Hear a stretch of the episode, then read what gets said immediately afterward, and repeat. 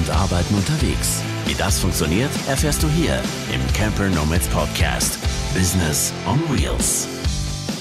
Herzlich willkommen zu einer neuen Folge des Camper Nomads Podcast. Und ich steige auch gleich direkt mal ein, denn wir haben vor ein paar Wochen einen Newsletter rausgeschickt. Also der kommt alle zwei Wochen raus. Und vor ein paar Wochen haben wir euch die Frage gestellt, wie ihr die Zeit der Ausgangsbeschränkungen so verbracht habt, äh, wo ihr gestrandet seid, was ihr so erlebt habt oder eben, ja, welche Pläne ihr vielleicht auch erstmal auf Eis legen musstet und so weiter. Und da kamen ein paar sehr, sehr interessante Antworten und ähm, da habe ich mal nachgefragt, ob ihr vielleicht nicht nur uns die Antworten schriftlich geben könnt, sondern auch persönlich hier vor dem Mikro ähm, eure Erfahrung mit uns teilt und auch an die ja, Zuhörerschaft weitergebt. Ich fand das schon ganz äh, spannend. Es sind ganz verschiedene Leute.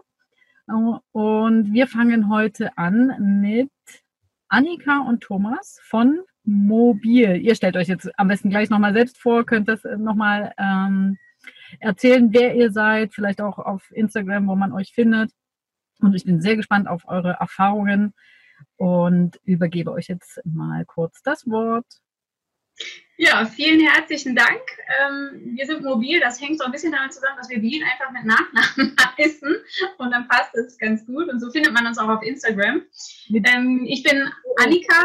Entschuldige, mit B-I-E-L, ja? Genau.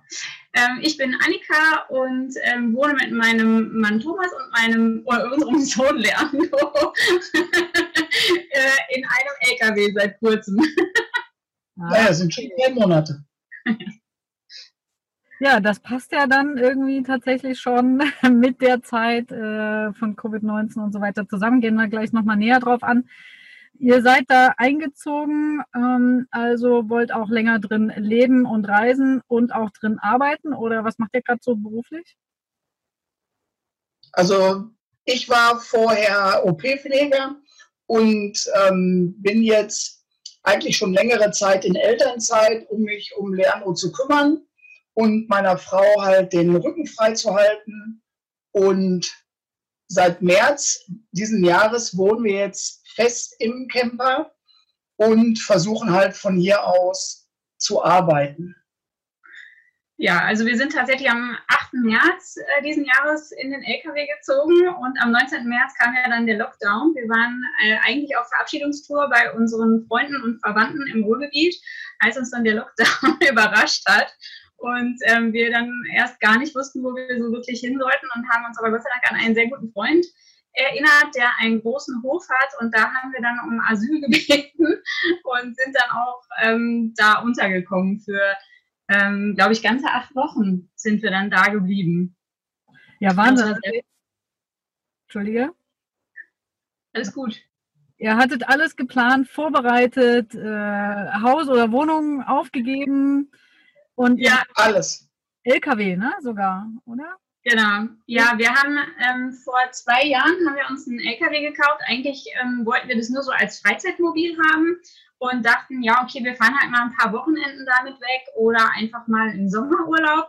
Und ähm, daraus hat sich dann aber so eine Leidenschaft entwickelt, dass wir immer gedacht haben, also eigentlich müssen wir das irgendwann mal für länger machen und dann eine Europareise machen. Und ähm, ja, dann hatten wir alles für März diesen Jahres ähm, geplant und ähm, ich bin dann auch von, also ich habe als Urologin gearbeitet und ähm, habe dann auch mit meiner Stelle aufgehört und arbeite jetzt ähm, digital. Das ist bei Urologen nicht ganz so einfach, wie man sich vielleicht vorstellen kann. Ähm, aber ähm, ich schreibe jetzt halt zum, an Lehrbüchern mit und ähm, das kann man tatsächlich gut von unterwegs aus machen. Und ähm, ja, dann hatten wir alles darauf vorbereitet. Wir haben unseren Hausrat verschenkt und verkauft und ähm, ja, so dass nichts mehr übrig war und ähm, wir hatten jetzt auch kein Backup. Also wir konnten nicht in eine Wohnung wieder zurück, ähm, sondern wir haben die tatsächlich komplett aufgegeben und deswegen standen wir dann erstmal Mitte März so ein bisschen ähm, komisch da. Wir hatten uns eigentlich überlegt, dass wir langsam gen Süden wollten Und ähm, da aber äh, Corona ja in Italien und Spanien und Frankreich letztendlich am schlimmsten gewütet hat und auch relativ schnell ja alle Grenzen waren, war das halt dann keine Option mehr. Und ähm, da waren wir dann ganz froh, dass wir im Ruhrgebiet ähm, sind. Wir kamen ursprünglich auch aus dem Ruhrgebiet und ähm, hatten halt hier noch so ein bisschen familiären Background, aber ähm, konnten jetzt, also wir sind auch zu niemandem ins Haus oder so, äh, äh, hätten wir nicht reinziehen können, sondern wir hatten tatsächlich nur unseren LKW und ähm, ja, es war schon eine spannende Erfahrung. Ja, da gehen wir gleich nochmal drauf ein. Ich finde das ja auch sehr, sehr spannend, wie ihr eure Berufe jetzt digitalisiert habt. Ich glaube, äh, darüber müssen wir jetzt auch nochmal ganz kurz äh, reden. Also du ähm, hast als Urologin gearbeitet. Kannst, bist du da jetzt auch dort noch angestellt und oder machst du das jetzt frei? Genau. Also ähm, ich hatte sogar eine Chefarztposition inne ähm, und das kann man tatsächlich von unterwegs aus nicht so gut managen, weil ähm, so eine Position, da muss man tatsächlich vor Ort sein, weil viele Probleme sind dann einfach in der Klinik und ähm, die, das kann man nicht managen, wenn man von außen ist. Dafür muss man einfach auch mal einen Patienten dann tatsächlich sehen oder ähm, ja, dieses, dieses, ich sag mal, ärztliche Gespür. Wenn man jemanden sieht, dann kann man ungefähr einschätzen, okay, das ist jetzt ganz schlecht oder das ist jetzt einfach so ein bisschen, kriegt man irgendwie hin und das kann man nicht von unterwegs aus machen. Und ähm, dann haben wir halt längere Zeit schon überlegt, was gibt es für Möglichkeiten, weil dieser Wunsch, ähm, länger auch ähm, durch Europa zu reisen, halt immer mehr in uns gereift ist. Und da müssten wir halt auch überlegen, wie, wie kann man das so finanziell einfach auch stemmen. Ne? Wie alle anderen auch, muss man ja eben irgendwie sein Brot verdienen. Und da habe ich eben das Glück gehabt, dass ähm, eine ähm, eine Lehrbuchfirma, ähm, ein Verlag mich angesprochen hat, für die ich sowieso schon immer mal wieder ähm, Beiträge geschrieben habe, ob ich mir vorstellen könnte, das ähm, freiberuflich an diesen Lehrbüchern zu arbeiten. Und dann hat sich natürlich alles irgendwie gefügt und ähm, ja, und so konnten wir das dann in Angriff nehmen. Also ihr hattet auch nicht geplant, euch nur eine Auszeit zu nehmen für ein Jahr oder so, wie es auch viele machen und dann rumzureisen, sondern wirklich zu sagen, okay, die alten Jobs sind passé, die können wir nicht so gut äh, übertragen auf das Leben unterwegs.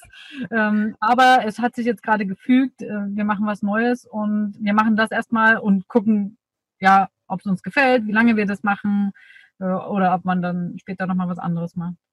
Ja, genau. Also wir haben ähm, jetzt nicht irgendwie nur gesagt, wir wollen jetzt ein Sabbatjahr machen, sondern wir wollen tatsächlich ganz offen sein, auf wie lange diese Reise geht. Ähm, wir haben uns so bestimmte Eckpunkte gesetzt. Also ähm, wenn einer von uns sagt, nee, er kann das nicht mehr, weil ähm, Reisen ja immer auch eine Form von Anstrengung ist. Also wenn einer von uns beiden sagt, nee, das ist es nicht mehr, dann hören wir auf. Wenn das Geld nicht mehr reicht oder wenn ähm, unsere Beziehung durch dieses Aufeinandersein ähm, so stark in Mitleidenschaft gezogen worden würde, dass ähm, wir sagen, okay, also wenn wir noch weiter reisen, dann würden wir uns trennen. Das sind so die Eckpfeiler, wo wir sagen, dann hören wir auf. Und wir wollen es aber einfach das offen lassen, ähm, ob die Reise jetzt ein Jahr dauert oder, oder sechs Monate oder drei oder, ne, ähm, das wollen wir uns halt komplett offen lassen. Und ähm, deswegen haben wir jetzt auch nicht gesagt, okay, wir nehmen jetzt nur eine einjährige Auszeit, so ein Sabbatjahr, sondern wir wollen tatsächlich die Möglichkeit haben, so lange wie wir wollen, und wie die ganzen Eckdaten passen, ähm, dass wir das auf jeden Fall hinkriegen. Ja, also die ersten drei Monate habt ihr ja schon mal überstanden, ohne euch auf richtige Herz einzuschlagen. Genau. Ich weiß auch nicht, ob ähm, es eigentlich schlimmer kommen könnte, weil äh, wir sind eigentlich schon jemand, die, äh, oder unsere Familie eigentlich, ähm, wir, wir machen immer ganz viel. Also wir sind es gar nicht so gewohnt, viele Tage hintereinander an einem Ort zu sein, ohne die Möglichkeit zu haben, irgendwie eine Freizeitaktivität zu machen. Ähm, völlig egal, ob das irgendwie ähm, Sport ist oder, oder ein Museumsbesuch oder irgendwas. Und das war für uns halt schon nochmal ein richtiger Einschnitt. Also zum einen, dass wir viel weniger Quadratmeter hatten als vorher, aber zum anderen, dass halt auch so ganz viele Freizeitaktivitäten geschnitten waren. Und ähm, wenn einer mal zum Einkaufen gegangen ist, war das quasi schon das Highlight, weil alles andere ja zu war. Also jedes Schwimmbad, jedes Museum war zu und das mit einem sechsjährigen Kind ist halt ja auch anstrengend in vielen Bereichen, ähm, weil man sich ja dann doch irgendwie immer was ausdenken muss, um ähm, ihn auch irgendwie bei Laune zu halten. Ne? Ja, also genau, jetzt sind wir äh, schon voll drin, sehr, sehr gut. Ähm, ihr habt also, ihr wolltet starten, Verabschiedungstour eigentlich machen und dann Richtung Süden. Das wurde natürlich gecancelt und ihr hattet Glück gerade so noch, bevor man gar nicht mehr weiter reisen konnte, zu einem Freund ähm, auf dem Stellplatz oder an, ans Haus äh, mhm. ja, Hof. zu stellen. Genau. Und dort durftet ihr auch die ganze Zeit bleiben. Ihr habt die Zeit dort verbracht und das Highlight der ganzen Geschichte waren eben einkaufen. Das war ja tatsächlich zwei Monate lang so eigentlich der Zustand. Ne? Es ging ja. uns allen so. Und ihr ja. konntet aber in eurem eigenen Zuhause trotzdem wohnen, aber eben auf fest an einem Ort. Genau, also, also wir haben in dem LKW gewohnt, an einem festen Ort und ähm, wir waren jetzt ja im Ruhrgebiet und man hatten ja Glück, es war ja jetzt nicht so schlechtes Wetter äh, im März und im April und ähm, wir haben dann halt nochmal angefangen, ähm, uns das Ruhrgebiet nochmal neu anzugucken. Also wir sind beide hier geboren und eigentlich dachten wir beide, wir kennen diese ganze Region schon ziemlich gut. Und dann haben wir halt gedacht, okay, wo trifft man möglichst wenig Menschen, aber ist trotzdem draußen an der frischen Luft. Und hier gibt es halt ganz viele Halden. Das sind ähm, die Aufschüttungen von den Bergwerken, die hier unter anderem ähm, begrünt wurden und mit Skulpturen ausgestattet wurden. Und wir haben dann angefangen, glaube ich, jeden zweiten Tag irgendeine Halde zu besteigen. Äh, einfach damit man so ein bisschen auch das Gefühl hat, okay, wir kommen noch mal raus und wir sehen schon mal so ein bisschen was weil ähm, wir sind natürlich auch getrieben davon, dass wir einfach auch nochmal so ein bisschen die Welt sehen wollen. Wir wollen die sehen, aber wir wollen natürlich auch Leandro zeigen.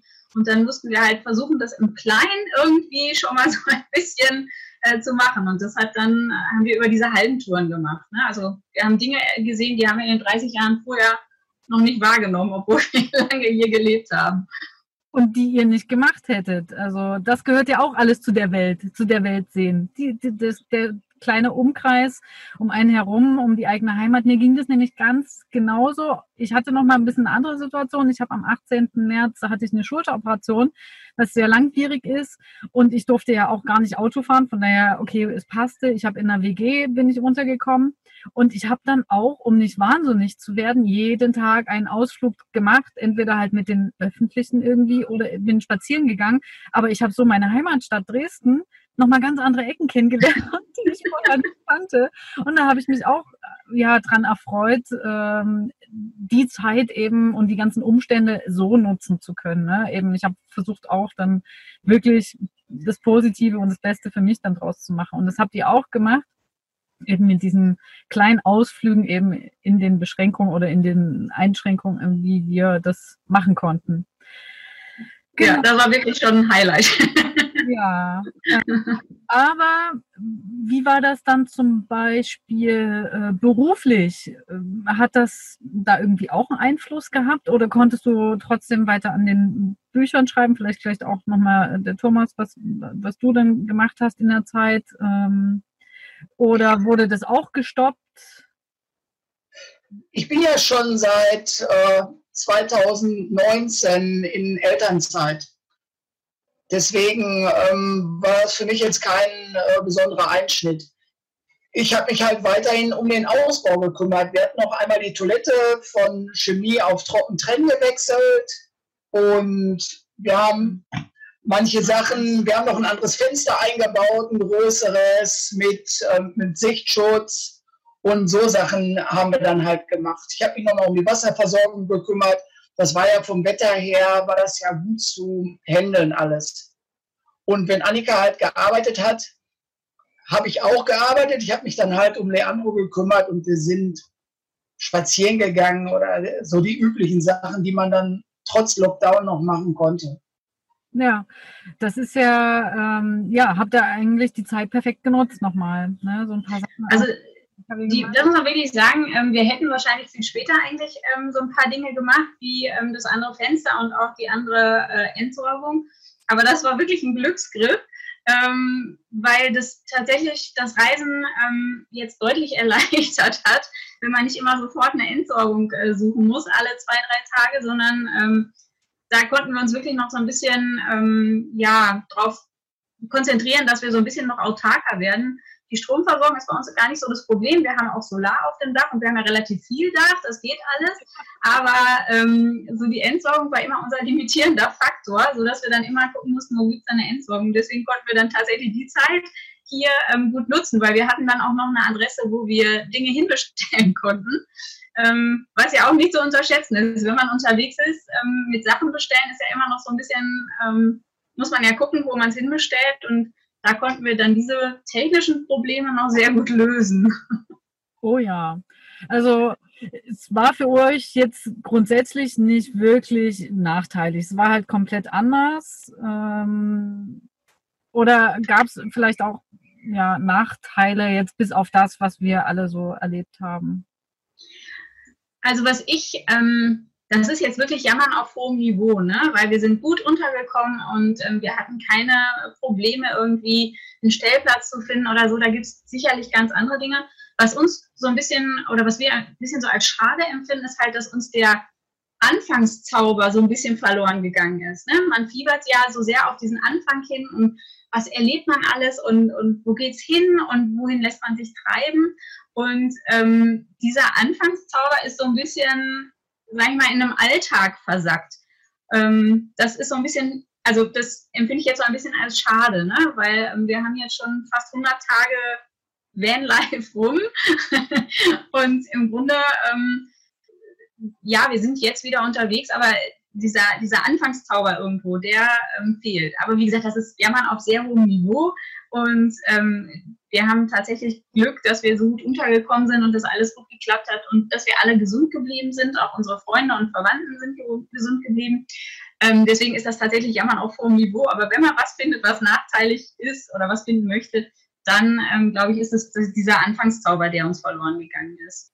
Ja, nachvollziehbar, auf jeden Fall. Interessanter Punkt. Denn Vanlife an sich habt ihr gehabt, nur eben nicht dieses äh, Reisen, das unterwegs sein. weswegen man ja Vanlife betreibt.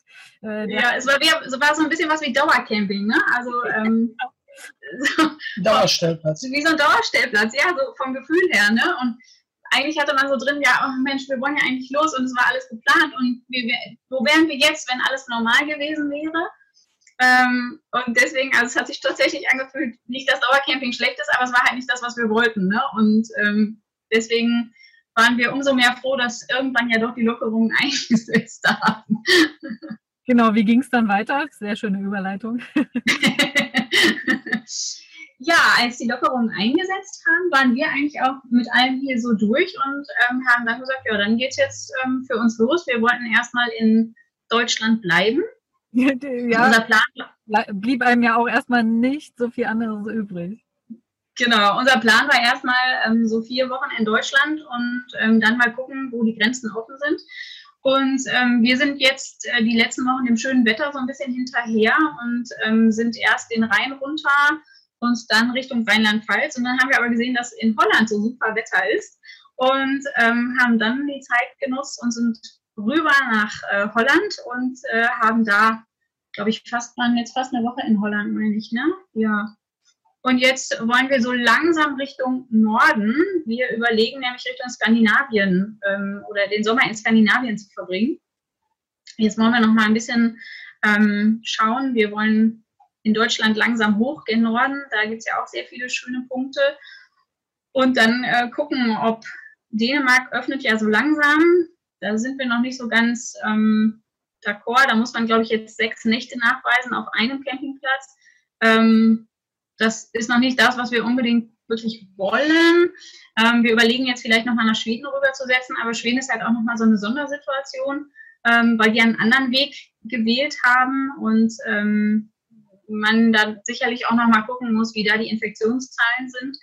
Aber das ist erstmal so der grobe Plan. Ja, also sowieso offen, äh, gibt es aber natürlich jetzt nur den Weg übers Meer, ne? Also Landweg äh, ist ja. Genau. Ob wir dann über äh, Rostock uns übersetzen lassen, vielleicht nach äh, Schweden wäre jetzt noch die andere Möglichkeit. Mhm. Aber eine ja. Verbindung ist doch auch während Corona weggebrochen. Ich weiß jetzt gar nicht genau welche, aber äh, ich glaube die kürzeste, die es gab. Ja. Mhm das weiß ich jetzt gar nicht. Also ähm, Rostock-Trelleborg hat auf jeden Fall offen mittlerweile wieder. Das, also ich weiß nicht, ob die, ob die zu waren oder ob die die ganze Zeit über offen waren. Aber die äh, fahren wieder. Also das wäre jetzt eine Möglichkeit, ähm, nochmal nach Schweden überzusetzen. Und ähm, ja, da überlegen wir. Aber das ist ja das Schöne. Sie gucken jetzt einfach, wo das Wetter schön ist. Und ähm, ja, sind da relativ offen. Ja. Entspannt. Genau. Ja, in Schweden ist ja auch, ich meine, da hat man ja auch viel Landschaft. Da kommt man ja, wenn man nicht muss, nicht so viel mit Menschen in Berührung, egal wie hoch oder niedrig jetzt da die Zahlen sind. Ansonsten gilt ja dort, schätze ich mal, schon auch Mundschutz. Zumindest das und Abstand. Ich, ich glaube noch nicht. Ähm, ich meine, die hatten ja einen sehr großen Sonderweg, ähm, dass sie fast, also keine Cafés geschlossen hatten und die Schulen und Kindergärten nicht geschlossen hatten. Aber wie gesagt, da bin ich jetzt auch nicht der ähm, Super-Experte. Aber ich glaube, in Schweden kann man tatsächlich den Leuten auch aus dem Weg gehen, wenn man, ähm, wenn man da eine gewisse Sicherheit möchte. Und wir waren noch nie in Schweden und ähm, oh, genau, große Bildungslücke. Deswegen ähm, wollten wir da eigentlich diesen Sommer sowieso hin und ähm, wir hatten während der Corona-Zeit immer mal so ein bisschen geguckt, ja, wo macht denn jetzt mal eine Grenze auf? Wo können wir denn hin? Weil als klar war, dass wir irgendwann wieder reisen wollen, haben wir gesagt, okay, wir fahren dahin, wo die erste Grenze aufmacht. Und dann ging es ja doch Schlag auf Schlag, dass ähm, ja, sich die Lockerungen irgendwie überboten haben und ähm, dass man jetzt wieder so viele Optionen doch eigentlich hat, ähm, haben wir gar nicht mit gerechnet, aber macht uns jetzt die Entscheidung natürlich nicht einfacher, aber jetzt haben wir einfach mehr Optionen. Gucken einfach mal, wo es uns dann hintreibt.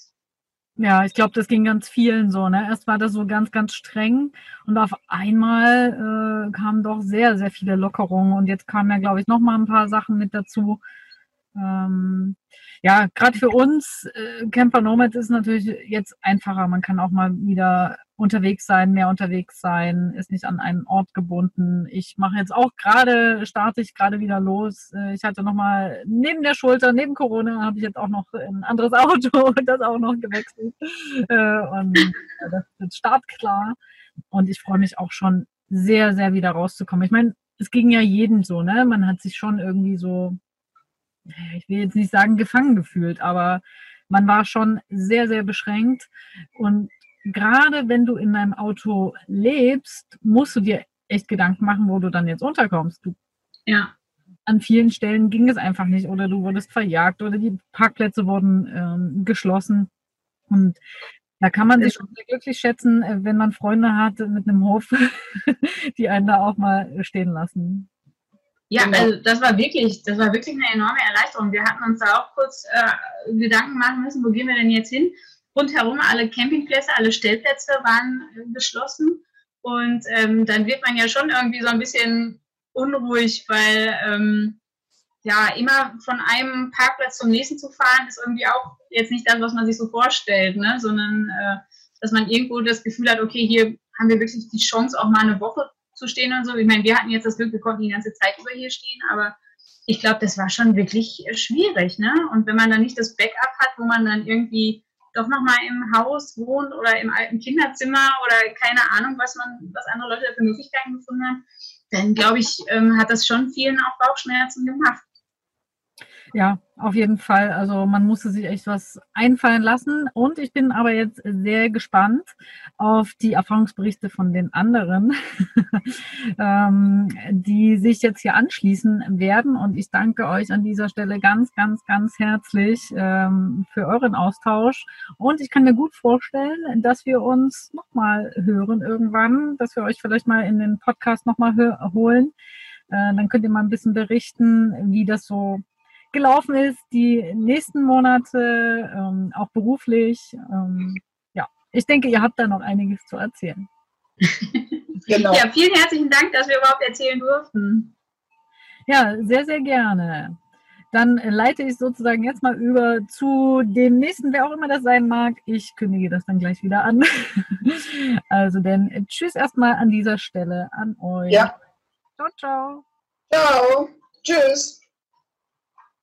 Dann geht's mal äh, weiter mit Erfahrungsberichten aus der Zeit der Ausgangsbeschränkungen. Und da ist die Lisa jetzt zu Gast. Die Lisa kennen bestimmt schon einige von verschiedenen Treffen, äh, Dachzeltfestival und so weiter. Ich sage nur Flammlachs. genau. Und wer mehr über Lisa erfahren möchte, es gibt auch eine tolle Folge, Podcast-Folge und ein ausführliches Porträt mit ihr. Das verlinken wir auf allen möglichen äh, Seiten auf unserem Blog, da wo ihr das jetzt gerade hört und lest. Ähm, herzlich willkommen, liebe Lisa. Vielen Dank, dass du da bist und erzähl doch ganz kurz von dir, wer du bist und was du machst. Ja, hallo. Also erstmal danke, dass ich dabei sein darf. Ähm, genau, ich bin die Lisa. Ähm, man findet mich auch unter Lisa Caravante auf allen möglichen Kanälen. Und ja, ich lebe seit Sommer 2016 im Wohnmobil und habe ähm, damit angefangen, als ich in der Türkei an der Schule noch ortsfest gearbeitet habe. Mittlerweile mache ich das Ganze ortsunabhängig, gebe äh, Sprachkurse, Unterricht und äh, Nachhilfe übers Internet. Und genau, also ich, äh, deswegen ist es wahrscheinlich jetzt auch wichtig für das Folgende. Ich habe eben in der Türkei eineinhalb Jahre gelebt und gearbeitet und mir hat das Land so gut gefallen, dass ich da einfach immer wieder total gern hinfahre. Und ja, so kam es dann eben auch, dass ich jetzt zur krassesten Corona-Zeit in der Türkei gewesen bin. Ähm, genau, wann, als, als das anfing Mitte März bei uns, also ich sag mal, als das anfing, das äh, jetzt ne, bei uns in Europa, in Deutschland, wo warst du da gerade und wie waren deine Pläne? Was wolltest du eigentlich machen? Ja, da war ich gerade in der Türkei, bin, ja, war gerade ein, zwei Tage in Izmir angekommen. Ich bin am, ich glaube, am 6. März in, in die Türkei eingereist und hatte vor, man hat ja nur ein begrenztes Visum, hatte vor, möglichst schnell die Route für meine geführte Wohnmobiltour durch die Türkei abzufahren, um nochmal alle Infos zu bekommen und nochmal hier und da ja, einen Campingplatz abzuchecken oder so. Um dann möglichst viel Visumszeit noch übrig zu haben für den Sommer, um in der Türkei wieder Kitesurfen gehen zu können. Ähm, ja, dann war ich in Izmir und zum einen habe ich noch auf ein Päckchen gewartet, weil mein äh, mobiler Router kaputt war, was aber dann auch ganz gut war. Dadurch war ich noch ein bisschen länger an Izmir gebunden sozusagen und konnte nicht weg weil es per Post kam. Und gleichzeitig habe ich auch gewusst, okay, es könnte jetzt vielleicht bezüglich Corona kritisch werden und ich, ich wusste halt gar nicht, was ich machen soll. Ob ich jetzt schauen soll, dass ich möglichst schnell noch äh, meine Tour da abfahre, wofür vier Wochen geplant waren maximal. Und ähm, dass ich halt schaue, dass es doch irgendwie geht oder ob ich in Izmir bleibe für den Fall, dass eventuell ein krasser Lockdown kommt und es ist halt so, dass ich in Izmir, dadurch, dass ich dort länger gelebt habe, halt auch ein bisschen sozialen Background habe, mich dort gut auskenne und ich dachte mir, okay, wenn es so krass wird, wird es wahrscheinlich für mich am angenehmsten sein, das in dieser Region zu verleben. Genau, und ähm, da war ich dann zu dieser Zeit, Mitte März. Und da wurde dann auch aus der Türkei offiziell der erste Corona-Fall gemeldet. Und ja, ja, soll ich erst mal erzählen oder hast du mal ja, Ich stelle einfach äh, kurz noch dazwischen Fragen, aber du kannst gerne auch erzählen.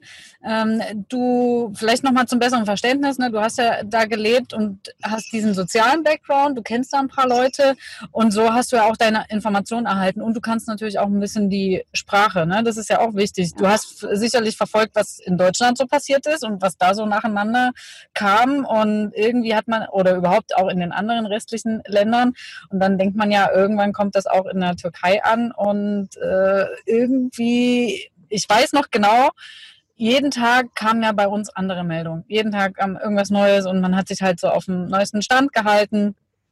Ähm, und das hast du ja dann auch in der Türkei machen können, zum Glück, weil du der Sprache mächtig bist. Mehr oder weniger. Also ähm, meine Sprachkenntnisse sind zwar gut um fürs Smalltalk und Einkaufen, was man so macht, aber reichen jetzt nicht dafür aus, dass ich den Nachrichten auf dem Radio oder auf dem Fernsehen folgen kann. Ähm, was ich dann immer verstanden habe, war Coronavirus. ähm, genau, aber eben dadurch, dass ich meine sozialen Kontakte hatte, ähm, hatte ich die Möglichkeit oder wurde ich da halt auch dann immer informiert. Das, ähm, das krasseste war dann, wie war das denn? Es war Freitagabend und ich stand halt am Meer, weil ich halt eigentlich immer am Meer stehe in der Türkei. Und dann meldet sich ein Freund und sagt, ja Lisa, ähm, hier der Gesundheitsminister hat gerade um 22 Uhr verlauten lassen, dass ab 0 Uhr über das ganze Wochenende Ausgangssperre besteht. ich dachte mir, okay, cool. Jetzt habe ich also noch eineinhalb, eine Dreiviertelstunde Zeit. um äh, ja meinen Safe Place aufzusuchen. Also es hat alles geklappt, kein Ding, aber das war ja so die erste krasse Aktion, aber danach wurde, war das alles besser geplant und ruhiger und man konnte sich darauf einstellen. Und was war dein Safe Place? Ähm, mein Safe Place war ähm, in der in der Siete von einer Freundin. Also in der Türkei gibt's ja wie so kleine Siedlungen. Also da kauft halt jemand ein Stück Land, setzt da fünf bis 15, 20, was weiß ich, Häuser drauf, verkauft die dann oder vermietet die. Und ähm, diese kleine Siedlung ist meistens ja eingezäunt, eingemauert, hat ein Tor, da kommt nicht jeder rein und raus. Und ähm, das Gute war halt, während dieser Lockdown-Wochenenden in der Türkei durfte man sich halt noch innerhalb der Siete, weil es quasi Privatgrund ist, frei bewegen. Also natürlich jetzt auch nicht bei Nachbarn ein- und ausgehen, aber ähm, ich war auf Privatgrund und ähm, ja, war sicher, weil, also ich habe mir tatsächlich, das war Mitte März, als es eben so anfing, ähm, ich habe mir so einen Kopf gemacht, echt, ich, ich bin fast verrückt worden. Also normalerweise ist es nicht so, ich bin eigentlich echt entspannt, aber irgendwas ging da oben ab. Und was aber auch dadurch begründet war, dass ich einfach frühest zuerst mich ja ans Handy geguckt habe, mein Facebook reingeguckt habe, dann kamen die ganzen Schreckensmeldungen, jeden Tag wieder was Neues anderes. Und dann ging da oben einfach der Zirkus los. Und in der Zeit habe ich halt auch überhaupt nicht gewusst, was ich machen soll. Also zwischendurch stand noch die Option, vielleicht mit dem Flieger zurückzufliegen. Und dann habe ich mir überlegt, okay, was mache ich jetzt, ähm, um vielleicht irgendwie auf Privatgrund zu stehen? Miete ich mich irgendwo ein oder frage ich in einer Facebook-Gruppe, ob jemand irgendwie einen Parkplatz für mich hat auf Privatgrund oder eben bei meiner Freundin, weil das anfangs auch noch nicht so ganz sicher war, ob es klappt. Und das war wirklich eine heftige Zeit für mich, weil es war wirklich so ein, so ein Auf und Ab am Anfang. Ich habe ähm, zwei, drei Tage, ich habe, glaube ich, auch alle meine Freunde verrückt gemacht damit, weil ich einfach ja so, so durcheinander war und, und so ja auch ängstlich tatsächlich. Und dann ging es wieder ein bisschen besser und dachte ich, okay, hast du im Griff. Und dann kam es aber wieder und ich war wieder so, also ich, ich konnte mich teilweise echt auch total schwer darauf konzentrieren zu arbeiten, weil ich, ich weiß nicht, ob es Existenzangst oder irgendwas war, aber man war da ja so, ja, so eine unbekannte Situation und dann weißt du nicht, was, was los ist und was morgen kommt und, und überhaupt, du weißt einfach gar nichts. Und also ich, ich hatte Mühe und Not, äh, meiner Arbeit nachzugehen, einfach vom Kopf her, mich darauf zu konzentrieren, ein paar Tage lang. Und jetzt im Nachhinein muss ich sagen, wie so oft, ähm, es wird nicht so heiß gegessen, wie es gekocht wird, so sagt man genau. Also im Endeffekt war alles machbar und relativ entspannt, aber also am Anfang ja, war es echt ein bisschen heftig für mich auch. Ja, ich glaube, das ging ja vielen so, weil wirklich auch erstmal, dann kamen diese ganzen vielen Zahlen und diese Beschränkungen und keiner wusste, was jetzt eigentlich wirklich passiert, wie es weitergeht. Und bei dir natürlich noch eine Extremsituation, äh, dass ja. du so hin und her gerissen warst. Äh, fliege ich jetzt oder fahre ich zurück? Äh, was mache ich? Kann ich das überhaupt alles durchziehen? wo komme ich unter? Das ist wirklich schwierig. Aber du hast ja zum Glück diesen Safe Place gehabt. Ähm, da konntest du an den Wochenenden stehen. Also bei in, in der Türkei war es so, dass ihr einen Lockdown hattet, aber immer nur am Wochenende. Genau, ja. Okay. Also ich nehme an oder so habe ich es auch zugetragen bekommen, dass es, ich meine, das hat Deutschland ja genauso getroffen, dass, dass es eben daran liegt, dass die Türkei die Wirtschaft nicht komplett lahmlegen will. Natürlich hatten dort auch Geschäfte zu und, und Restaurants und alles, aber gerade so, ja, wenn da jetzt ein Haus gebaut wurde, dann wurde da jetzt nicht aufgehört zu arbeiten. Also so ein Mindestmaß an, ja, äh, dass eben die, dass die Wirtschaft vorangehen kann, wurde da doch noch ähm, beibehalten. Die Ausgangssperre galt am Wochenende für alle. Ähm, aber unter der Woche oder grundsätzlich, ich glaube, ich weiß gar nicht, wann es anfing, ich glaube Ende März. Ab Ende März durften unter 20-Jährige und über 65-Jährige gar nicht mehr raus. Unter 20-Jährige, über 65-Jährige. Genau, also die arbeitende Bevölkerung durfte raus zum mhm. Arbeiten, je nachdem, in welcher Branche sie eben gearbeitet haben. Und die Älteren und die Jüngeren, ja, wurden quasi, als geheißen, bleibt zu Hause. Okay, also bist du in der Woche, bist du immer an den Strand gefahren, am, ans Meer? und hast da gestanden. Ähm, und am Wochenende hast du deinen sicheren Platz da aufgesucht. Wie lange ging das äh, so? Äh, beziehungsweise, äh, ich glaube, wenn ich das richtig verfolgt habe, bei dir auf den sozialen Medien haben sich ja dann auch so ein paar Leute mit zusammengetan. Ne? Du warst ja dann nicht mehr ganz alleine irgendwann. Genau, also ähm, das waren jetzt mehrere Fragen. Ich mache mal Entschuldige. ähm, genau. Ähm, was ich vorher noch sagen wollte ähm, zu dem ganzen Gehirnzirkus, weil es für mich einfach total wichtig war, ähm, um das ein bisschen abzustellen und wieder klarzukommen. Ich habe halt geschaut, dass ich ähm, ja, dass ich schon nicht gleich ins Handy gucke, vor allem nicht in Facebook und auch nicht unbedingt in WhatsApp. Also ich hatte zwischenzeitlich eine, weil du gerade auch gesagt hast, mit Leuten zusammengetan, ich hatte zwischenzeitlich eine WhatsApp-Gruppe gegründet, ähm, weil ich eben von zwei, drei anderen wusste, dass sie auch in der Türkei sind, an einem ganz anderen Ort. Aber mir war es eben wichtig, mit anderen Leuten vernetzt zu sein, die genauso sind wie ich, also mit dem Wohnmobil unterwegs in der Türkei, um sich einfach gegenseitig ja ein bisschen Halt geben zu können, Informationen weiterleiten zu können und so weiter. Und da kam dann manchmal auch früh gleich irgendwie irgendwelche Nachrichten. Und habe ich gesagt, okay, das muss nicht früh direkt vom Aufstehen sein.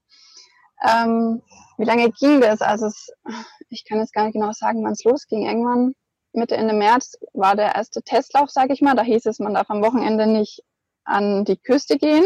Da wurde ich tatsächlich auch weggeschickt, weil ich es einfach trotzdem mal versucht habe. Ähm, dann war ein Wochenende genau, am nächsten Wochenende wurde, glaube ich, das mit den unter 20, über 65-Jährigen verkündet. Das hat mich nicht betroffen, da konnte ich noch am, am Meer stehen.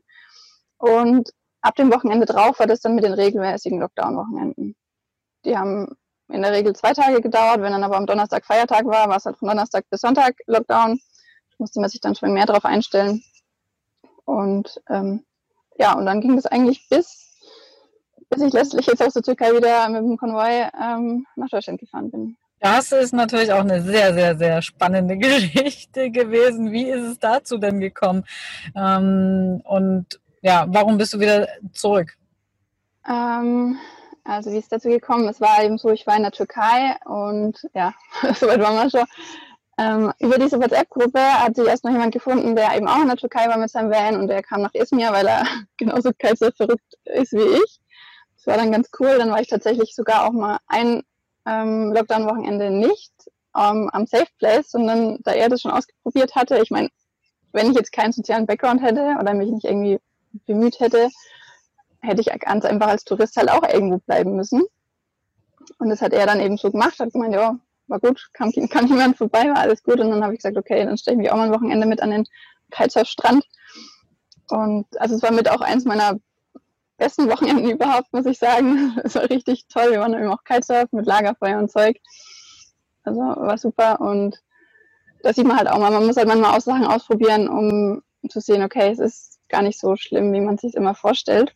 Mhm. Ja, und zu der Zeit habe ich eben gewusst, okay, die Grenzen sind so. Für mich steht fest, ich fliege definitiv nicht aus der Landes, ohne mein Wohnmobil irgendwie mitzunehmen oder zumindest in die EU zu bringen. Also war klar, okay, ich muss erstmal keine Entscheidung treffen. Insofern war in mir Ruhe, alles war gut und auf einmal kommt eine WhatsApp-Nachricht von war das, oder Insta, egal, irgendwie haben sie mich erreicht, die vier Pfoten, Füße, Räder, haben gesagt, hier, wir haben dich, ähm, haben von jemand anders erfahren, dass du in der Türkei bist, wir wollen aus der Türkei raus und haben Kontakt zum Auswärtigen Amt in Bulgarien. Die haben gemeint, man könnte was organisieren, wenn es mehrere Fahrzeuge sind. Ja. Und dann ich habe das erstmal so gar nicht für mich wahrgenommen, weil ich einfach gerade so zufrieden mit der Situation war und mich darauf eingestellt hatte, okay, am Wochenende bei meiner Freundin, eventuell mal am Strand. Und dann und da denkt man ja auch, es geht dann irgendwann in ein paar Wochen vorbei. Also man hält das jetzt so mal ein bisschen aus und dann ist in ein paar Wochen wieder alles normal, oder? Ja, in ein paar Wochen. Also mir war schon klar, dass es sehr wahrscheinlich auch noch die Ramadan-Zeit mit betreffen wird, dass, dass die Türkei das nicht vor dem Ram Ende des Ramadan beenden wird, der ja vor ungefähr einer Woche, glaube ich, zu Ende war. Ähm, und also gegen Ende Mai. Mhm. Mm, ja, also natürlich war da immer die Sorge, was ist mit dem Visum, was ist mit dem Fahrzeugvisum, wenn es überschritten wird. Ich, ich glaube, heute oder morgen wäre dann meine 90 Tage auch aufgebraucht gewesen. Und ähm, ja, ich meine, ich habe ich hab da so schön vor mich hingelebt, aber irgendwie gleichzeitig hatte ich so den Eindruck, so ein bisschen ist das Leben auf Pause, ähm, weil ich halt trotzdem gedacht habe, wenn ich in Deutschland wäre, ich meine, klar, da war es auch schwierig, Leute zu treffen, aber irgendwie hätte man halt doch ein bisschen sozialen Kontakt gehabt, zumindest mit der Familie und ja, halt, hätte halt auch, keine Ahnung, dann kann man halt auch gemeinsame Erfahrungen machen und irgendwie habe ich das Gefühl, das ist was anderes, als wenn ich jetzt in der Türkei bin. Natürlich, ich habe mein Auskommen, kann arbeiten, alles gut, aber hat so ein bisschen Eindruck, in Deutschland wäre es irgendwie besser für mich. Also hast du dann irgendwann, erst hast du gesagt, okay, hast du so wahrgenommen mit dem Konvoi und die haben das organisiert und irgendwann hast du gemerkt, ja, das könnte für dich eigentlich auch ganz gut in Frage kommen, oder? Ja, was heißt irgendwann? Das hieß, als sie mich kontaktiert haben, äh, übermorgen Mittag um 12 Uhr ist die Deadline. Bis dahin muss man sich gemeldet haben. Und falls du noch welche kennst, dann sag gern Bescheid. Und ähm, ich habe es erst echt nicht für mich wahrgenommen, für mich realisiert, dass es auch für mich eine Option wäre. Aber dann habe ich halt mal drüber geschlafen und mir dann doch mal die Frage gestellt, okay, warum jetzt nicht vielleicht doch auch mit, mit zurückfahren, habe mit ein paar Leuten gesprochen und so.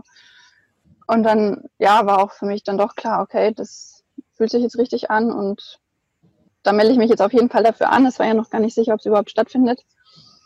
Und es war ja dann auch erst, also als sie mich kontaktiert hatten, hieß es ja, das findet in zwei, drei Wochen erst statt. Und dann dachte ich, na gut, zwei, drei Wochen ist okay, kannst du ein bisschen die Türkei genießen, inwiefern das, insofern das halt möglich war zu der Zeit und dann auch wieder nach Deutschland. Ah, okay, die Deadline galt dann dafür, dass die das in die Hand genommen haben, um das zu beantragen, um Kontakt mit dem Auswärtigen Amt aufzunehmen und das da alles irgendwie in die Wege zu leiten. Genau, also der Kontakt zum Auswärtigen Amt bestand schon zwischen eben Mirko und Yvonne, also vier Pfoten, Füße, Räder. Und das Auswärtige Amt hat gesagt, ähm, wir brauchen bis, bis übermorgen ähm, alle Anmeldungen von denen, die interessiert sind, daran teilzunehmen, damit wir eben Personen genau die Genehmigungen bei den anderen Ländern einholen können. Okay, und das hat ja dann, ja, hat noch ein Weichen gedauert, zwei, drei Wochen. Es sind immer mehr geworden, wahrscheinlich. Ja, also, ja, was heißt immer mehr? Es haben sich natürlich kurzfristig noch welche gemeldet, aber da eben mit dieser Deadline die Dokumente, äh, ja, oder die Anfragen schon verschickt wurden und dann lief eben die Bearbeitungszeit, konnte man sich nach dieser Deadline eigentlich nicht mehr anmelden. Ähm, ja, also es lief dann und die Leute waren halt auch so durch, über die Türkei verstreut, die teilnehmen wollten. Und offiziell war ja dann auch ähm, Reisebeschränkung. Also nicht nur Ausgangssperre am Wochenende, sondern es war offiziell verboten, aus der Provinz hinauszufahren, wenn man jetzt nicht irgendwie das Ganze gewerblich macht oder LKW fährt, ich weiß es nicht. Ähm, und die letzten von uns haben tatsächlich erst am ein, einen Tag vorher, glaube ich, die letzten Papiere bekommen, um den, den Konvoi durchführen zu können. Also offiziell hätten die dann innerhalb von, was weiß ich, wenigen Stunden zu, sich zur Grenze begeben müssen. Wir haben es dann eben auch vorher schon versucht, dass wir zur Grenze gefahren sind. Obwohl Reisebeschränkung galt, da wussten wir halt auch nicht, okay, kommen wir jetzt durch oder werden wir irgendwo unter, unterwegs aufgehalten, weil sie offiziell verboten ist. Aber ja, ich glaube mit deutschem Kennzeichen und wenn du dann sagst, du fährst nach Deutschland, dann war das, glaube ich, so ein bisschen der Grund, warum sie gesagt haben, okay, die Richtung stimmt, fahrt weiter. Weil ich glaube, natürlich haben die Wohnmobilisten nicht auf dem Schirm. Also wir wurden dann auch nochmal an einem, am letzten Lockdown-Wochenende, da mussten wir auch einfach irgendwo bleiben mit unseren Wohnmobilen, wurden wir dann auch von der Zivilstreife entdeckt. Und also wenn ich das richtig verstanden habe, was er so auf Türkisch gesagt hat, hat er gesagt, ja, er, er sieht schon die Situation und er weiß, wir können nicht wirklich irgendwo hin, aber er hat halt dann gesagt, okay, hier ist mein Zuständigkeitsbereich, fahrt bitte woanders hin und damit war die Sache für ihn okay und für uns zum Glück auch. Ja, also alles in allem schon recht spannend immer mal wieder, aber hat zum Glück alles gut geklappt. Ja, und äh, apropos gut geklappt, durch die anderen Länder schließlich seid ihr da auch gut durchgekommen. Und wie lange wart ihr da so im Konvoi bis nach Deutschland unterwegs? Ähm, also wir sind durch alle Länder natürlich gut durchgekommen. Äh, das Lustige war, dass als wir losgefahren sind, die türkische Grenz, die türkischen Grenzbeamten nicht Bescheid wussten.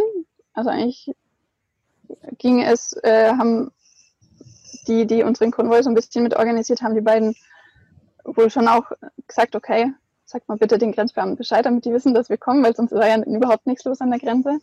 Und die wussten erstmal von nichts. Und dann hat es eben eine Weile gedauert. Also es hat wirklich vier Stunden gedauert, bis wir da über die Grenze waren und in Bulgarien drin und endlich überhaupt mal losfahren konnten. Und ähm, wir sind dann eigentlich die meiste Zeit immer im Konvoi geblieben. Das war dann auch mal eine ganz interessante Erfahrung mit 80 über die Autobahn und in so einer lustigen gemischten Gruppe von Dachzelten und Selbstausbau und integriert und Expeditionsmobil war echt alles dabei. Ähm, genau, und die zweite kritische Grenze war dann eben von Serbien, nee, von Bulgarien nach Serbien, genau, weil Serbien eben nicht EU-Land ist und die haben dann kurz vorher noch ein neues Gesetz verabschiedet. Und deswegen mussten die Dokumente nochmal neu ausgestellt werden. Also haben wir dann nochmal drei Stunden warten müssen. Aber alles in allem hat es äh, echt gut geklappt, muss ich sagen. Und durch Serbien mussten wir dann innerhalb von acht Stunden durchfahren, was auch gut machbar war. Und nachdem wir dann in Kroatien waren, nur schlussendlich, ja, waren wir sozusagen safe, weil da die Grenzübergänge nicht mehr das Problem waren. Also wir waren ja in der EU wieder. Und ja, das war dann eigentlich easy. Wir sind dann trotzdem noch zusammengeblieben. Also wir sind am Dienstagmorgen gestartet und bis Freitag, genau am Freitag, Moment, genau, Freitag war dann der letzte Tag, Freitag auf Samstag, wo wir nochmal zusammen übernachtet haben, da waren wir aber nur noch zu viert. Da haben wir in Deutschland nochmal zusammen übernachtet. Und ja, hat alles gut geklappt. Und wer da noch viel, viel mehr dazu wissen will, darf ich kurz Werbung machen. Unbedingt, ja klar. Genau, also in meiner neuesten Podcast-Folge, da quatsche ich auch, ich glaube, fast eine Stunde drüber über diesen Konvoi, wie das zustande kam und wie es lief und so weiter. Ah, okay, ja dann. Da sagst du ja bestimmt auch noch mal was zu, ach, wie viele Kilometer und was ihr sonst so unterwegs erlebt habt. Ähm, was natürlich auch krass war, ihr wart die ganze Zeit auf der Autobahn. Ne? Ihr durftet irgendwie mhm. nicht runter. Das ist bestimmt auch sehr spannend. Aber das hört man dann in deinem Podcast. Den okay. ich auch noch an. Äh, wie heißt der? Wo findet man den? Ähm, der heißt äh, Caravante, Lisa aufs Ohr. Und den findet man bei Spotify und fast überall. Wir verlinken ihn. Lisa auf meiner Homepage, genau, ja. Okay, dann zieht euch das auf jeden Fall rein, Lisa aufs Ohr. Ich will noch mal ganz kurz zurück zu deinen Plänen. Du hattest ja vorhin schon angedeutet und gesagt, ähm, du wolltest deine Wohnmobiltour abfahren. Kannst du dazu noch mal was erzählen und wie es damit jetzt weitergeht, ob das komplett ins Wasser fällt? Wie, ja, erzähl da gerne noch mal was dazu. Genau, also ich habe mir überlegt, ähm, dass ich ja für Leute, die zwar gerne in die Türkei reisen würden, aber sich doch so ein bisschen unsicher sind, ähm, eine geführte Wohnmobilreise anbieten könnte. Das gibt es ja auch schon von anderen, teilweise großen ähm, Reiseunternehmen. Ich würde es eher im sehr kleinen Stil machen und habe mir gedacht, okay, man würde sich dann in der Türkei treffen, gemeinsam mit mir und ich habe noch einen Dolmetscher im Background sozusagen, eben relativ safe mal die Türkei bereisen, die Türkei entdecken, ähm, mit ja, geplanten Einheiten, aber auch relativ viel Freizeit, weil man als Wohnmobilreisender ja doch auch gern individuell unterwegs ist. Man musste auch nicht die ganze Zeit zusammen von A nach B fahren, also kann man sich wirklich ganz frei organisieren. Es gibt eben die Fixpunkte, dass man immer gemeinsam am gleichen Platz übernachtet und ja, sich auch immer so im, ja, halt natürlich zusammen trotzdem reist. Und das war geplant für September. Und ja, da ich jetzt die Tour nicht nochmal abfahren konnte, und aufgrund der aktuellen Situation auch einfach sage, okay, ich brauche tatsächlich einen Plan B, weil es waren auch, also in der Türkei gibt es nicht ganz so viele Campingplätze für Wohnmobile. Und ich hatte eigentlich geplant, hier und da auch mal freizustehen. Haben jetzt aber überlegt, okay, es wäre schon gut, wenn du gerade für die Freisteh-Übernachtungsmöglichkeiten noch einen Plan B hättest, falls halt doch die Polizei mal kommt und sagt, bitte wegfahren. Um das Ganze eben für meine Teilnehmer ein bisschen sicherer zu machen, habe ich gesagt, okay, diesen September kann ich es jetzt nicht durchführen, weil ich eben auch nicht weiß, wann ich jetzt wieder in die Türkei komme mit meinem Wohnmobil und das Ganze eben nochmal abfahren kann. Und ähm, ja, also ich werde es nächstes Jahr auf jeden Fall durchführen, wenn es nicht wieder irgendwas dazwischen kommt. Das ist jetzt erstmal, also ich weiß nicht wann, entweder im Mai oder im September. Okay, ja, ja. gucken. Ja, Wer das spannend findet, der äh, kann sich da auch informieren. Findet man auch auf deinem Blog, oder? Die Infos dazu? Genau, direkt auf der Startseite. Und wer Fragen hat, kann sich gerne jederzeit melden. Ja, ist ein schönes Projekt, ähm, aber ja, ist halt jetzt verschoben. Aber äh, ja, so, so kann es halt kommen. Du hast ja zum Glück auch mehrere Standbeine, sage ich mal. Ähm, wo du dann auch ausweichen kannst. Ich glaube, das ist auch immer ein wichtiger Punkt, dass man sich nicht nur auf eine Sache konzentriert, die dann eben ohne dass man selber irgendwas dafür kann, ja, dann eben ausfällt oder verschoben werden muss. Ähm, was machst du sonst noch? Und gab es da auch vielleicht Einschränkungen jetzt deswegen, wegen ja, ganzen äh, Ausgangssperren und Covid-19 und so? Ja, was heißt mehrere Standbeine? Also eigentlich ist es gerade, läuft gerade aktuell alles nur über die Online-Nachhilfe und äh, über den Online-Unterricht. Also das Geld reinkommt, ja? Das hat ja auch einen ziemlichen Aufschwung gegeben wegen äh, Covid-19, oder? Genau, ja. Also ich habe da, als es losging, eben eine Info rausgeschickt an meine Nachhilfeschüler, dass ähm, ja, erstmal eine Info, was sie überhaupt machen können jetzt in der Situation, einfach ein paar Tipps und habe dann eben auch noch dazu geschrieben, falls irgendwie ja, Klassenkameraden gerne mitmachen möchten, dass wir zum Beispiel Gruppenunterricht machen oder auch Einzelunterricht möchten, dann freue ich mich über eine Weiterempfehlung. Der wird tatsächlich auch äh, ein bisschen weiterempfohlen, genau. Da kamen noch ein, zwei, drei neue Schüler dazu, worüber ich mich echt sehr gefreut habe. Also echt, ich weiß gar nicht, was ich gemacht hätte, wenn mir das jetzt weggebrochen wäre in der Zeit. Deswegen, ja, soll ich vielleicht noch für andere Standbeine ausbauen, wenn es ja. möglich ist. Ja, aber das ist natürlich interessant. Ne? Das eine ist jetzt erstmal weggefallen und dafür ist das andere aber natürlich mehr in den Vordergrund gerückt, weil das natürlich jetzt passte. Ne? Die ja. Kinder, Schüler ähm, mussten sich zu Hause beschäftigen und da lernen und da konntest du natürlich da äh, helfen und ja, Geld für dich verdienen und ähm, eben mit dieser Sache, genau. Ja, bei den anderen Sachen, du hast ja noch das Retreat, also Montagsfieber und Retreat. Ich weiß nicht, ob ihr da auch wieder eins geplant hattet. Jetzt. Ja, da hatten wir eins geplant, auch jetzt, ich glaube, wann war es? Ich glaube, für letztes Wochenende oder dieses Wochenende hatten wir es ursprünglich geplant. Das hat man aber dann auch schon im März abgesagt, weil man einfach abgesehen, absehbar war, okay, das hat keinen Sinn, als natürlich auch alle anderen ihre Veranstaltungen abgesagt haben. Und ja, das haben wir jetzt auch ein bisschen, ein bisschen runtergefahren, weil auch ähm, ja, jeder einfach in dieser, in dieser turbulenten Zeit so ein bisschen ja, mit sich selbst beschäftigt war. Ich denke mal, das, das ging ja vielen so und sich auch so ein bisschen besonnen hat, okay, wo liegen jetzt erstmal meine Prioritäten, worauf konzentriere ich mich jetzt erstmal und ja, da, das liegt gerade ein bisschen auf in Pause, ja. Ja, das haben wir aber auch sehr gemerkt bei den Camper Nomads, dass wirklich viele Leute erstmal schauen mussten, erst einerseits äh, finanziell, wirtschaftlich, wie geht es überhaupt weiter. Äh, viele sind in Kurzarbeit gegangen und dass da jetzt nicht der Fokus darauf war, sich jetzt, keine Ahnung, zum Beispiel irgendwelche Weiterbildungsangebote von uns äh, wahrzunehmen. Mhm. Man muss erstmal sich mit sich auseinandersetzen, wieder klarkommen. Äh, ist ja wirklich so emotional und aber auch äh, wirtschaftlich, finanziell gesehen. Ja aber ja, das hat sich ja alles jetzt so ein bisschen wieder geglättet. Du bist jetzt wieder in Deutschland und wie geht es dann jetzt weiter oder was machst du jetzt gerade? Also jetzt gerade bin ich äh, viel an der Homebase. Jetzt äh, so langsam kann man sich ja dann auch mal wieder mit Freunden und Bekannten treffen. Das genieße ich gerade total. Und ja, wie es weitergeht, also ich möchte unbedingt äh, dieses Jahr nochmal Kitesurfen in der Türkei. Ich weiß noch nicht, ob ich in die Türkei fahre oder fliege oder wie auch immer, aber das ist ein ganz, ganz großer Punkt noch, den ich in dem Jahr noch machen möchte. Und ansonsten, ja, steht da noch ein anderes großes Projekt in den Startlöchern. Aber da gibt es bald auf meinem Podcast mehr dazu. Da hatte ich gerade noch nichts. Okay, okay, okay. Du hältst die Spannung hier ganz hoch. ich bin aber auch wirklich gespannt. Ähm, freue mich schon da mehr zu erfahren. Ähm, viele haben ja tatsächlich auch die Zeit genutzt, da andere Dinge jetzt nochmal anzugehen. Ne? Wenn ähm, bestimmte Sachen, die man eigentlich jeden Tag gemacht haben, dann wegfallen, ähm, ist natürlich auch sinnvoll, sich dann mit neuen anderen Dingen mal zu beschäftigen oder mal andere Dinge auszutesten äh, oder an den Start zu bringen. Na, dann bin ich gespannt. Ich denke, wir werden äh, das dann demnächst auf dem Blog erfahren oder über Social Media. Verlinkt man natürlich auch. Findet man dich unter Lisa Karawanche auf ähm, Instagram. Und Facebook, genau. Facebook, genau. Ja, liebe Lisa, falls du dazu jetzt ähm, ja nichts mehr sagen möchtest?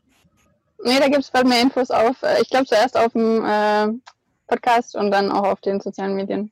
Genau, und ja, dann bedanke ich mich ganz, ganz herzlich für ja, de deine Erfahrung, die du mit uns geteilt hast. Äh, das war ja schon eine sehr aufregende Zeit. Also bei dir ist ja wirklich viel passiert. Hin dann dort die verrückte ja.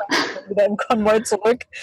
Ähm, ja, vor allem vorher die, die Aufregung mit, wie fahre ich in die Türkei, weil ich unbedingt ja. in die Türkei wollte und dann noch diese die Flüchtlingssituation an der Grenze irgendwie unklar war. Ja, auch genau ähm. der Zeitpunkt. Ja, das war ja auch dann völlig unklar. Das war ja auch nochmal super, super aufregend. Ja, also die letzten zwei, drei Monate ja. war erstmal äh, genug Abenteuer. Jetzt äh, kommst du genau. wahrscheinlich erstmal wieder ein bisschen zur Ruhe. Ne? Ja, und was ich noch unbedingt sagen möchte, ähm, man hört ja immer viel von der Türkei durch die Medien. Also ich hatte selten so viel Polizeikontakt wie in dieser Zeit, aber die waren echt alle immer super freundlich. Und also ja, muss ich auch mal sagen, bin ich echt sehr froh drum, dass das alles so gut geklappt hat, trotz eigentlich Verbot und so. Ja, aber das ein, ein positives äh, Schlusswort hören wir doch gerne. okay, liebe Lisa, nochmals vielen lieben Dank und ähm, bis bald. Und ja, Mach's gut. Ciao. Ja, danke schön. Bis bald. Ciao.